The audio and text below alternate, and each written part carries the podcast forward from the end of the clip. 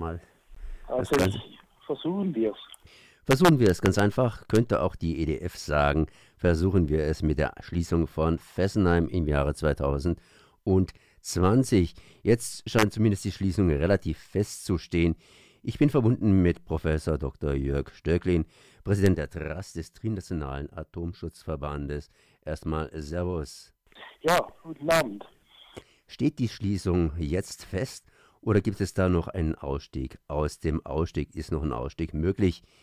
Ihr Axel Meyer, BUND Freiburg, hat ja gesagt, drei Flaschen Sekt kalt stellen die erste Öffnung bei Schließung, die zweite nach dem Abbau in etwa fünf Jahren und die dritte in einigen Millionen Jahren, wenn der Atommüll endgültig abgeklungen ist.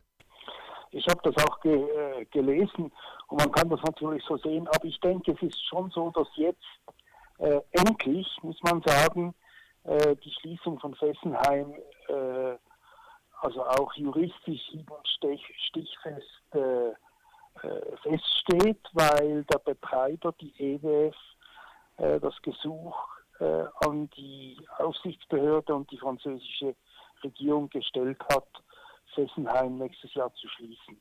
Das war bisher nicht der Fall und wir haben das immer kritisiert, dass es eben keine rechtsgültige, keinen rechtsgültigen Schließungsentscheid gibt, aber jetzt ist der vorhanden und insofern hat sich schon etwas geändert. Also Fessenheim wird nächstes Jahr zugehen.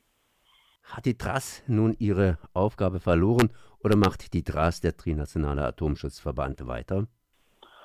Also TRAS hat natürlich äh, seine Bedeutung nicht verloren, ganz im Gegenteil.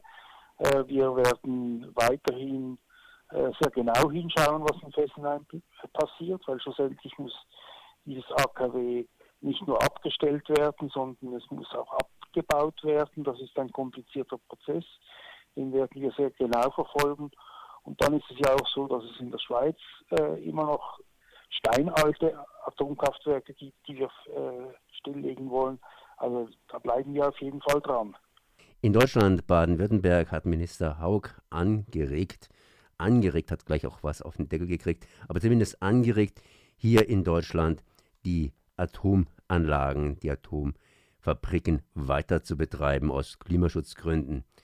Was sagt man denn dazu? Also es ist natürlich schon so, dass äh, also erstens ist es ganz klar, äh, zurzeit werden keine neuen Atomkraftwerke gebaut, sie sind viel zu teuer, äh, es dauert viel zu lange und aus diesem Grund sind sie keine Antwort auf, äh, auf, äh, das, auf die Klimakrise. Äh, auf der anderen Seite haben die Betreiber natürlich das Interesse, die alten Werke so lange als möglich äh, laufen zu lassen, weil sie damit Geld verdienen können. Aber das ist genau das, was gefährlich ist. Und da werden wir sehr genau hinschauen. Also wir werden uns dagegen wehren, wenn so etwas wie eine, äh, ein Ausstieg aus dem, aus dem Ausstieg äh, kommen sollte. Also die TRAS macht weiter. Die TRAS freut sich über die Schließung und vor allen Dingen hat sie andere Aufgaben, zum Beispiel in Betznau für die anderen alten Atomkraftwerke die Schließung zu fordern. Genau, so ist es.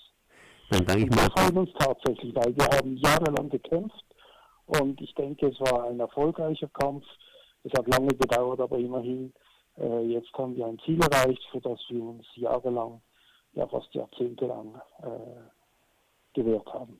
So Professor Dr. Jörg Stöcklin, Präsident der TRAS des Trinationalen Atomschutzverbandes.